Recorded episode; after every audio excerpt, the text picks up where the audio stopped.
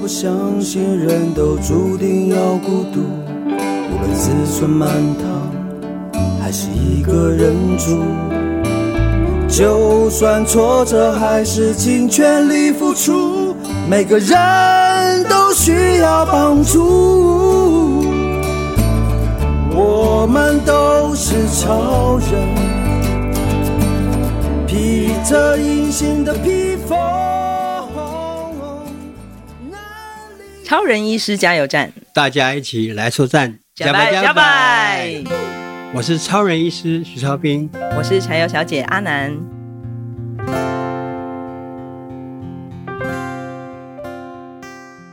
今天要谈什么话题呢？哎，徐医师，哎，那天呢、我碰到你的表姐对，陈头目嘛，陈头目土坂部落陈头目，她忽然爆料呢，哎，她说你因为你是早产儿嘛，对很小一个很小 baby，哎对，然后被接回部落的时候啊，这些因为部落大家姐姐兄弟姐妹就会互相照啊顾对嘛，，然后陈头目说啊他那时候帮你洗澡啊，嗯，小小小小的一个小孩子，然后光一溜个巴掌那么大，，巴掌那么大，还敢帮你洗澡。嗯，然后那时候你知道发生了什么事？我你哦不记知得道，吗？我不知道，我怎么可能知 道？他充满了那个忏悔的心情，在告诉我们说，哎，我们那时候啊，差点把徐医师淹死。 哦所以听起来，你从小不仅是早产儿的时候就有这个生命危机哦，对连连被洗澡都有差点被淹死的经 验。感觉上你好像人生大难不死的经验很很多多哦、发生过太多太多的意外。比如说你小时候还有发生过什么意外？其实我记得有一个小时候有一次，我的姐姐、大姐跟妈妈他们在菜园，在除在除除草，除草的时然后候我，在旁边玩，因为我很顽，小时候非常顽皮啊呀、嗯当然这是我的母亲的描述啦、就嗯是嗯，我是非常顽皮，大概比十个男孩子还要顽皮，十个小孩的能量都对啊在你对啊一个人身上，我然跑来后跑呢去，是闹他们，嗯，就我姐姐很生气，拿出了枪打到我的头上。你姐姐火大到用锄头扛你的哎然头，后我就把她就送去缝合， 结果没事。没事没事。哎可是我，嗯，我那天不小心瞄到你头上，好像还不止这个疤对呢。还有一次是我在后来我在三国小三一，我转学到立秋国小，金峰乡的立秋国小。金峰乡立秋对嗯国小，哦，那有一次我们跟邻居的哥哥，我们在采槟榔，采槟榔，嗯他爬上槟榔树拿那个镰刀，哦，拿采镰槟榔刀的镰刀这边砍槟他榔，砍了之后就丢下来，我在下面接嘛，对接槟榔，对，他就这样一直，他后来就他砍完了，他嗯忘记我还在下面，他就是完了嘛，结束了嘛，就把镰刀丢下来。然后呢可，是我在下面了、啊，他已经忘记我在下面，就整个镰刀拱就插到我的头上，对不起，我们不应该笑，但是啊，镰刀在你头上，对啊，我就弄个蛮深的、蛮长的一个伤口，那么那时候记得就马上送到医院去缝合。我记得那是我的大阿姨陪我去的，嗯，就大阿姨在看我的伤口在缝的时候，她自己也昏倒了，他她 吓看到昏了。看到昏倒，哎，你真的是九 命怪猫呢这，没干嘛 呢？镰刀直接到你的头上，砸到头上我们现在还能听到超人医师跟我们说话，真的是感谢主 啊！对，感谢感谢感谢上帝， 所以锄头在你头上，镰刀在你头上对都没事都没事。啊。那你还有没有发生过更严重的有意有外？有一次，我小学我不知道是几年级，我们在西边有没有学校？我们现学校下面这个溪哦，溪土坂流部落有一条大竹流高溪，大竹高溪。嗯我们放学就喜欢去小学生一起在那边游泳嘛，嗯会有个大水潭，放学的时候就去游泳，是我嗯不那时候还不会游泳，还不会游泳，啊，其他的嗯同学在玩的很开心，我当然就下去，我不小心踩到很深的，我就整个沉下去啊，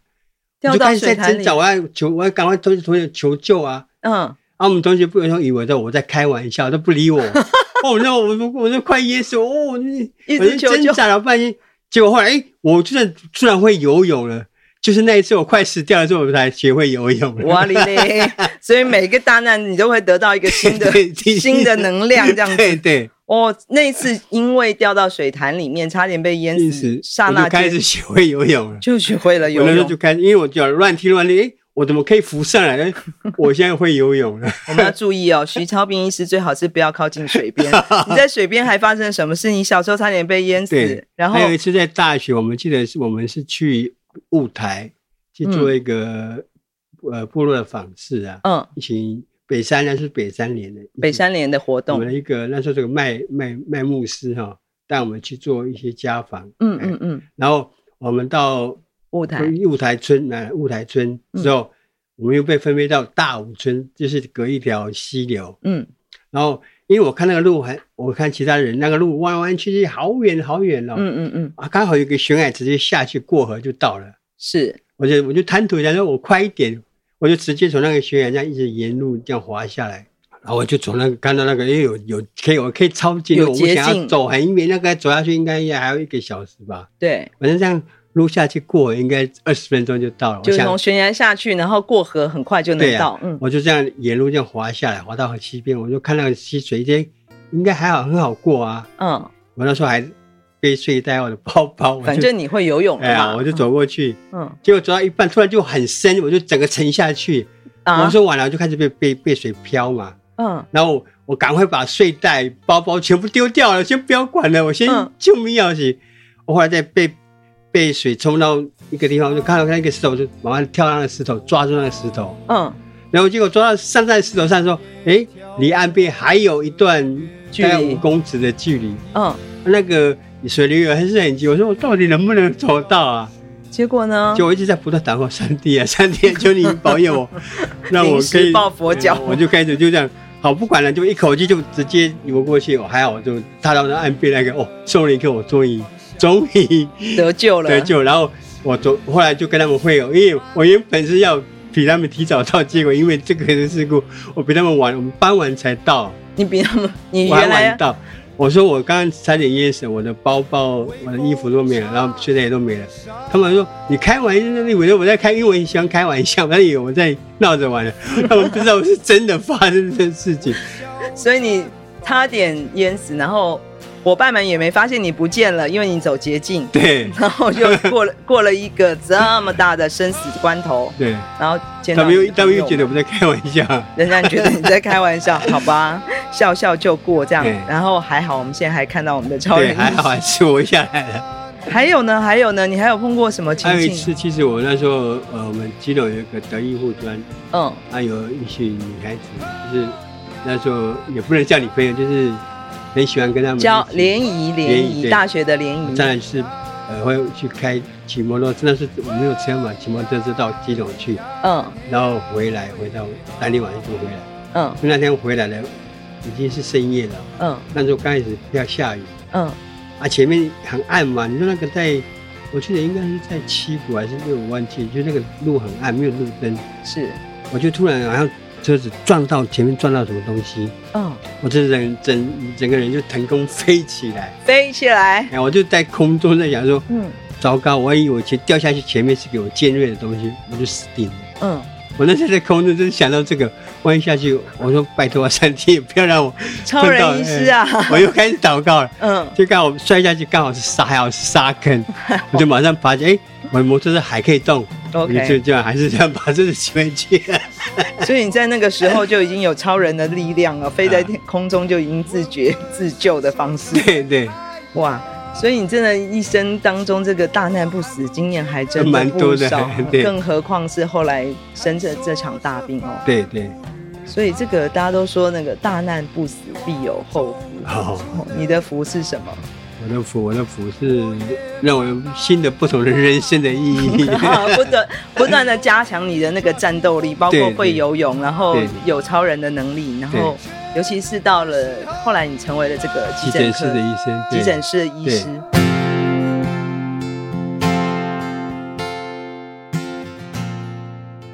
哎，徐医师，急诊室哦，我们这种一般民众啊，嗯对急诊室的想法真真的就是一个很紧张、很危险的地方，对，啊就充满血，呃，应该是刀光剑影，都是 刀光剑见血影，镰刀跟锄头嘛， 对，没有了，就是都是见血的场所啦。对，就是都是一个很生死交关的一个对一个对时空空是间。是，那你那时候在这个急诊室开始工作嗯之后啊，有碰过什么样的事情吗？当然，其实我们每一天到晚每天急救的人那是不计其数的，对，那治疗一些急重的病人，这对我们来说是个日常家常便饭的事情。紧急对你们来讲是对啊日所常以的，嗯我们其实以前当年在前面医院病人太多，就是我们我后来吃饭为什么那么快，是因为我能够吃饭是大概五分钟，就去爬两个嘛，就又跑又被叫出来。哈，只有五分钟吃饭的对速度，对呀、因为有太多病人了。对呀、啊哦一直在等，又被叫回去整天，又开始被治疗。嗯但是有的时候会发生一些比较呃我们意料之外的事情，哎，已经够意外，还有意料之外。对，还有比就如是说，就比方说，我记得 有一个阿嬷啊，嗯带一个阿公过来，嗯，他啊他们就跑过来说，呃，老老那个老太婆是讲闽南话说，阮阮阮头诶，食物件拢未调包，就是说都是消化不良啊。嗯，我听啊，这种是干嘛来挂急诊？就挂看挂看急诊肠胃科就好了对，一般人的想法是，对这种不需要看急诊，去看门诊就好了。对，我本来要开始讲说，阿妈这个不用看急诊，去看门诊就好了。嗯但是后来阿妈又补充一句说，哦，我胃都都很会会准卡来的，嘿，我听讲脾胃来去就好诶，我所以过来看。嘿我一听到这句话，我说哦，人家大老远来反过来，如果把它退退一下，重新挂，他不要等到什么时候看到门诊。哦，对呀，那么远跑对，来重啊，新照理挂说号，一嗯，般医生不会去考虑这些，但是我说没关系，既然你都来了，对，就帮他安排超音波，帮他安照胃镜这些事把安安排好，嗯对嗯，，然后让让至少让阿嬷可以安心的干完整回去，这是我像一般医师不会去这么这么做的。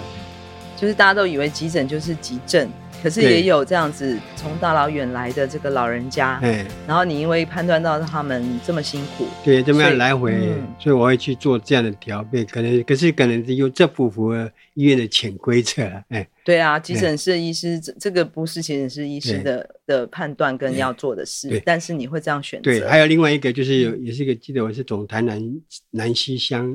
嗯送过来一个阿公，嗯我帮他急救之后突然恢复心跳，是，但是因为两个瞳孔都放大了，对，所以我判断这个病人应该撑不过，因为可能只是药物的影响，嗯他可能撑不一时过的没多久就会嗯又会往生了。是，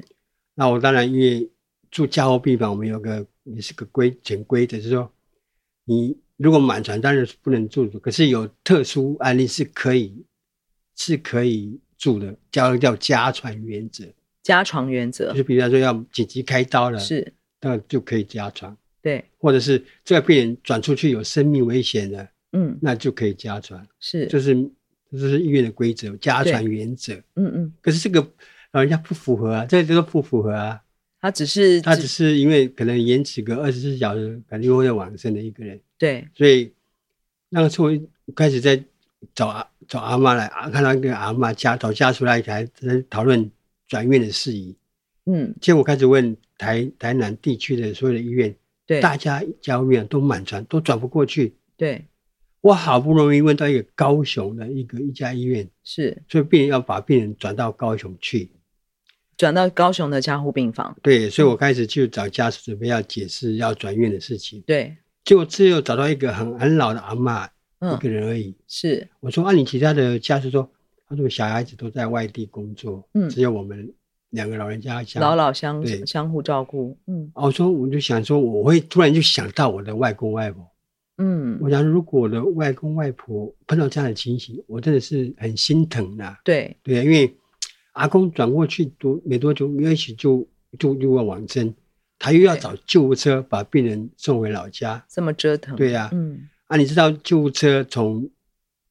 台南到高雄嗯，大概是一万块，一万块的救护车的嗯车资嗯是，再加上特别护士，那是另外加钱。对我就看着老阿妈，心想：阿妈有能力付这个钱吗？对，她认得从高雄回到家的路吗？嗯然后就开始啊，不管怎么样，我决定要开始跟加护病房医师周旋到底了。嗯嗯其实我跟这个阿嬷阿嬷完全不认识，嗯，但是我觉得，如果是我外公外婆会碰到这样的状况的时候，我会怎么做？嗯，所以我那时候觉得，觉得为了他们，我决定要跟教育学部的医师周旋到底。我就打电话过去说：“哎，拜托拜托，这个有些老太太，这个是真的是从很远的地方来，很辛苦。然后转，过去可能没多久又要回家了，嗯能不能破例嗯帮她做，帮她加床？”嗯，那个，那么当然 ICU 医师一定说：“啊，不行不行，这个不符合家传医生不收嘛。”不符合家床原则啊，对对啊，啊，不嗯哦说，我说，我说拜托啦，改天我请你喝酒嘛，就带几个护士陪你安全完。打破潜规啊说则，啊，不行不行，这是不行嗯，啊！我又威胁他说啊，看到你跟某个护士吃某，要告诉别人 哦。他又不为所动说啊，不行不行，这不符合就不符合。嗯，我后来就真的是气不过，说你扪心自问，如果这是你阿公阿妈，你加不加床？嗯，我相信，如果这个病人刚好是他的家家属人，他一定想尽办法收进去。对，所以听完我这句话，他就闭嘴了，说：“哦，嗯好吧，好吧，就把他送上来。 嗯，”就这样子送，顺利把病人送进去了。啊，当然这个阿公也是隔天就往生，又带回家了，至少省掉这个奔波的跟金钱跟路途精神上面的压力对跟痛苦，所以就是打破。所以我常常做这样的事情。那时候，呃，对医院对我是又爱又恨。就是一个常常打破潜规则的对对急诊科医师。 对，然后家床的原则之外，还有你的原则。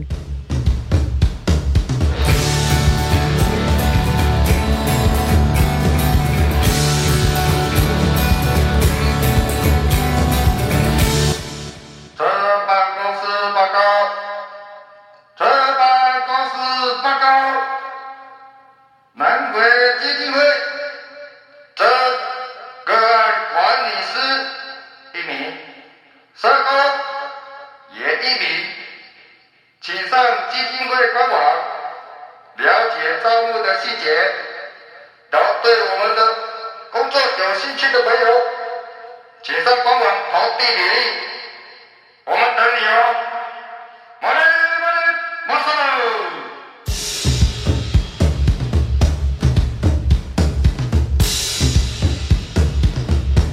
还有包括也还有一个阿嬷哈、嗯，在家里浴室跌倒，就有股骨筋骨折。哦，嗯骨那折一了，般都是嗯开刀嘛，对要换关节。对，然后结果他来十几个家属在那边哦，我就开始解释说，阿嬷这边骨折最好开刀，嗯，阿嬷有十几个家属陪过来，对啊我嗯说你解释，因为我现在这个病人是八十几岁，嗯，哎，然后说就不开刀，病人只能躺着生活，就会开始一直卧床就，开始会有泌尿道感染，不断的反复的肺炎，可能就会因为感染而嗯加速往生他的生，对命的离而且世。病人的生活品质也变差。对，但是开刀的风险也高，因为二十几岁可能麻醉下去，搞不好就承受不了的，对就往嗯生。对，所以这两个你们交给你们去选择要不要开刀。嗯，结果那个十几个家属讨论了半天，没有人敢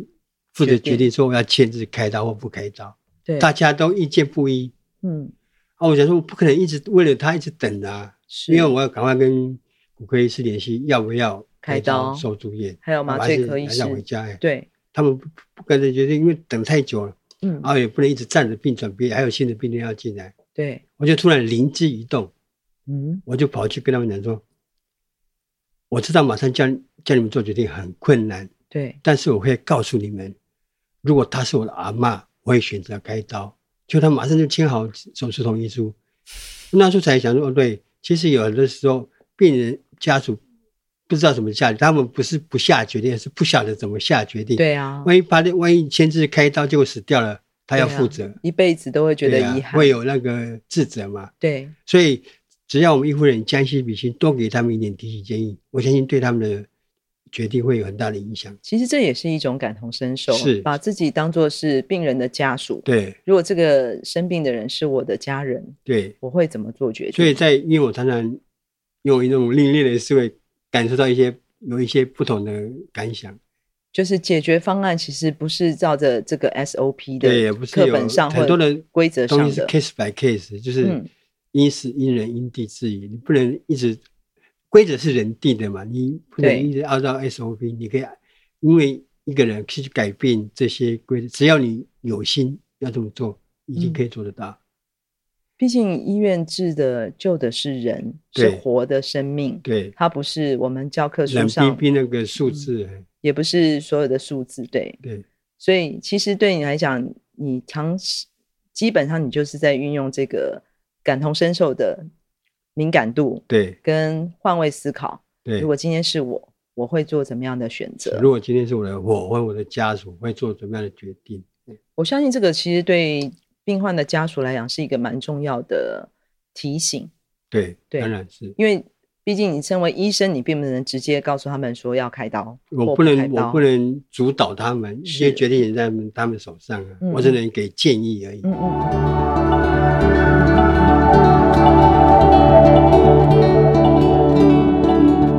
所以在急诊室里面，你常常会做这种打破潜规则的对方式。对，这些打破潜规则的过程里面，那有没有碰到比较有趣的事情？其实，在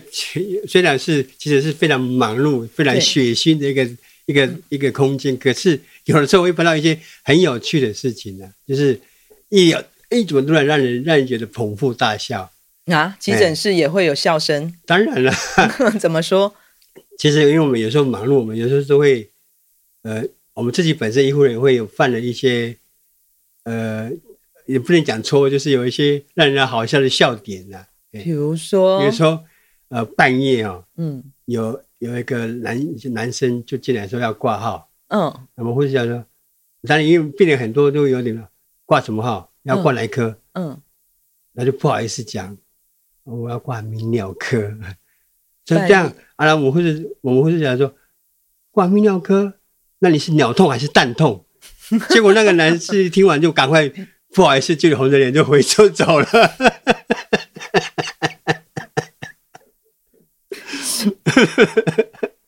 好， 鸟痛还是蛋痛，他就 他就被吓走了。 你被吓走了。嗯然后还有一次是有一个，嗯，其实有一次车祸，送来两个年轻人，嗯一个比较严重是在急救，嗯一个比较轻的在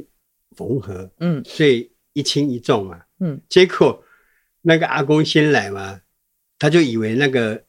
重症的是他的他的孙子哦，家属来了，来，然后哦阿妈就跑来说：“哎，温家温孙子都已都已嘿。”嗯，在然找后自就己在的叫孙子啊，，那个阿公说在急救，在急在急救，对在急救嗯，嗯阿妈哭的要死，在跑到那个就在那边哭哭哭啊，先你爱你爱你那爱你啦，嗯不能把我抛下啦嗯哎，一直哭嗯哭哭说嗯嗯嗯你怎么会发生这么严重的车那祸？你他嗯完了，他一直叫叫他的孙子的名字，嗯然后我就看我就听说，诶，病人我就看病人名字不是他叫的那个名字啊，嗯嗯，我就想说他会不会认错了？我就跟阿公阿妈说：“哎、阿妈，您孙您孙叫什么名啊？嘿，就跟病历上的名字对不起啦、我就打开哦帘子给他看一下，就问一下看一下这是不是你孙子？结果阿妈说：“哦，这不是他的孙子。”他突然就认错又了惊又又又害羞又又欢喜，因为因为不是他的嘛，就回去打那个阿公。要求哦，你公那是可能现在人家给不是一啊，就他的孙子在缝合区那边缝合。对啦，我孙子是那大难不死的徐对啊超斌啊，哦，我好刚才我吓一跳哦这我样，们当然是，嗯，后来事后我们才忍住这边笑，哦，阿妈，然后害我的害我的眼泪白流了，这样叫错名字这一题其实蛮夸张的哦，蛮 夸张常的。常会发生吗？对，还有一个很好玩的是，只要送过来急诊的那些意识不清的，但是身上又没有证件的人，我嗯，们打病因都是打无名氏。如果男生是无名男，无名男女，生叫无名女嘛，嗯嗯因为他嗯嗯，没有证件嘛，对对没对家属。，都是意外嘛，对呀嗯，不一定就我有们，有一个医师刚好在救那个无名男。嗯啊，因为我们每次急诊是这样，我们要开完单子之后，请家属去批假，然后做检查。对对对，结果在他外面在大喊：“吴明男的家属，吴明无男的名家男属。的家属，我们说的医护人员笑翻天，他就是无名氏，无名男，谁会去认我是无名男的家属啊？大概只有无脸男 吧，这样的我无名男怎么可能会有家属？所以后来全部的人笑翻天了。对，所以在紧急的状况下，真的常还常是会常常出发生一些有趣的事情，错乱的啦，但是还是蛮有趣的。蛮有趣的，对，总总之，能够救回一条命都是让人开心的，对对。或者让呃辛苦的生命好走，也是一个很重要的是。一个判断，对能够协助家人，让这样子的苦难能够减少。对，这是你的最重要的原则，它不是对潜规则，它就是你的原则对医治人的原则。对因为人就是活的，对嗯，要用人性去思考这些事是情，。而不是那种冷冰冰的规定。他拍打着你的右所以急诊室对你来讲是一个什么样的呃哦，什么样的环境跟感觉啊？其实对我来说，急诊室这是培养我那个基础处理急重症的医术的一个非常好的一个场所。嗯啊，所以急诊室真的是一个好特别的空间哦，对充满了这个紧急的，然后生离死别的一刹那的瞬间，需要很多的判断，对，跟在判断的同时也要有人性。嗯，对，所以其实这是你这么这么喜欢，或者说这么钟情于急诊科跟急诊室的一个原因吗？其实我觉得我后来在经过那五年的呃呃经验之后，我觉得我很幸运，我挑对了科别，而且也幸运是在奇美急诊，因为奇美急诊的病人非常多，奇美我医能院够的急直诊，接面对于病人的机会也非常多，嗯所以让我有丰富呃经接触病人的经验。你知道吗？教科书说的再好，教科书再好，你又是老师教的再多，嗯也不如你直接面对病人学的还更快。所以病人身上就是一本教科书。对你病来人说其实是医生最好的老师，你直接面对病人，你读几千几万本的教教科书或是老师教给你的，还要能嗯够学到的更快更多。所以又加上你在急奇美医院这么大的医院的急诊室，你对接触度过的病人这么多，对它等于是加速了，增加了成长你的能力，对对医学上的这个能力，实际的能力，对不对？，对，没错。嗯所以精美技能这是把我孕育成一个大医师的一个很重要的一个条件。所以从小到大大难不死的每个经验都会加强你的那个战斗力、战斗力 跟能跟能力外挂的能力。到了急诊室，尤其更是浓缩在五年之间，对啊，然后大量的接触有很真正多的就是我过去我只在教科书上看过的疾病，我都一一在我们在眼前出现。教科书上所看过的，而且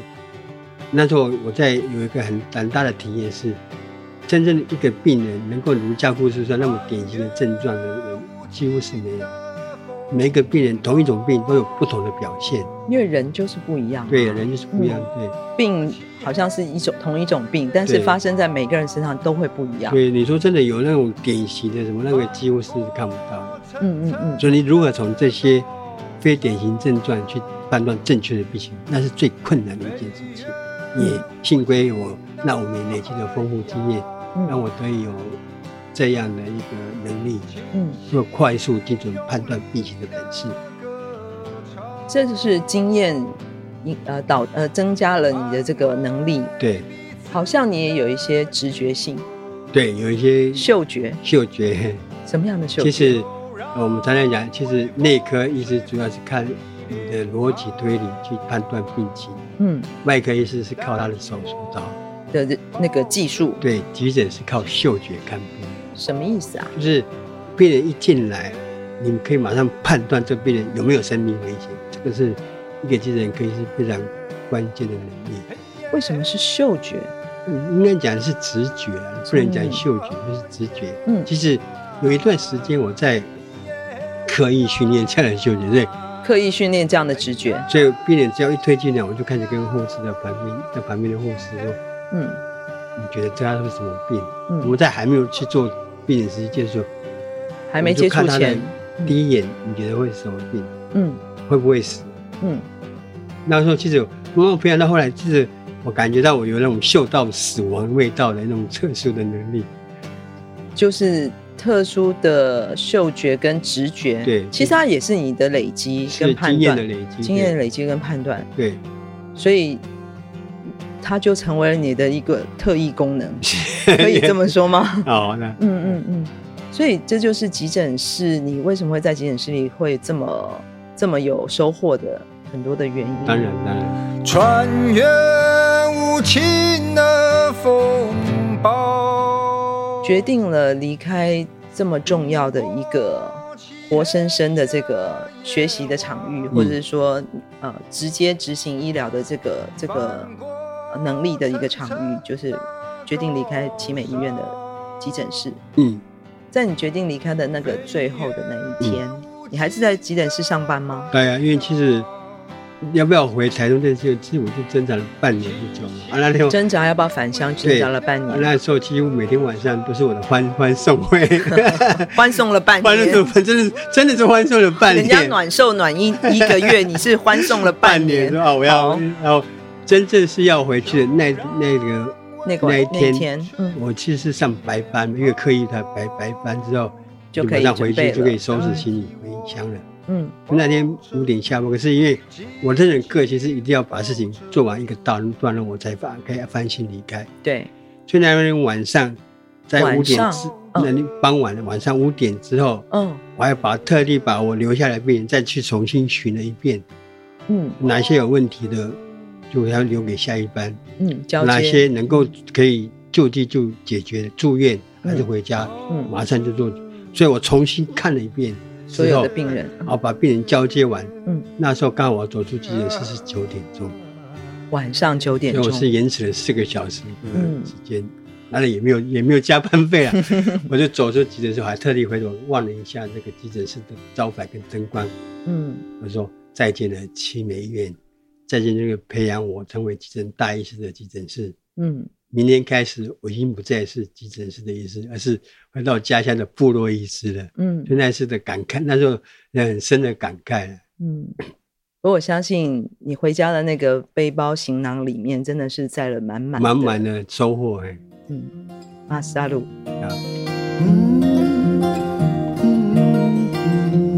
从屏东到台东这条南回公路上，有一间超人医师加油站，二十四小时不打烊。我们在这里与你一起分享公路上的故事。本节目是由医疗财团法人南回基金会制作，欢迎大家多多分享，以及在我们的节目下留言，或者写信到 s e r v i c e at 四一四一点 o r g 点 t w，关注我们的粉丝专业或者官网 triple w 点四一四一点 o r g 点 t w，我们下周见。我的部落，呃，就是我自己。嘿，耶嘿嘿，我的部落，呃，就是我自己。